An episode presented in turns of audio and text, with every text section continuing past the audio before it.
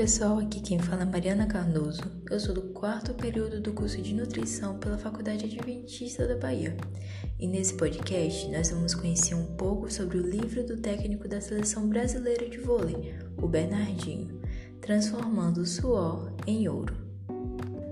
Como já é de imaginar pelo título, o livro é rico em relatos de vida, onde o técnico Bernardinho compartilha sua trajetória no vôlei desde o seu período de jogador até o período de técnico, no qual alcançou consagradas vitórias com a seleção brasileira de voleibol.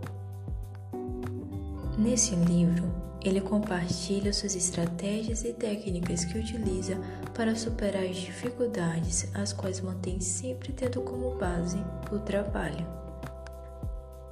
Com o início da sua carreira de técnico, ele criou um novo estilo de trabalho em equipe, que visa sempre aperfeiçoar tanto o individual e o coletivo dos seus jogadores.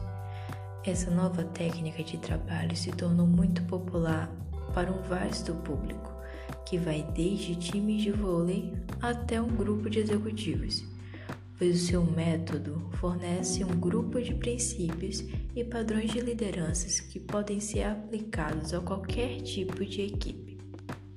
No livro, ele cita sua equação favorita, que é trabalho mais talento igual a sucesso.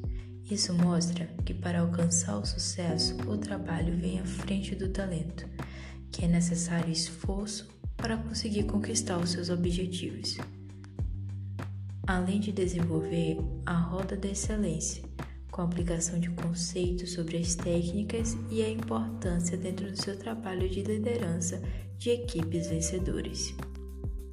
Um dos fatores interessantes sobre o livro é que ele segue com uma vasta biblioteca de citações, tanto do próprio técnico quanto de grandes nomes, como de Thomas Edison, que diz: Gênio é 1% de inspiração e 99% de transpiração.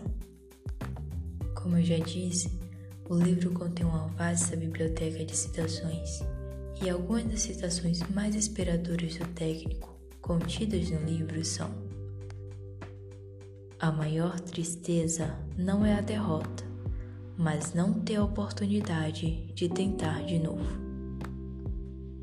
O líder deve ser um facilitador de bons desempenhos, mas não deve buscar a popularidade.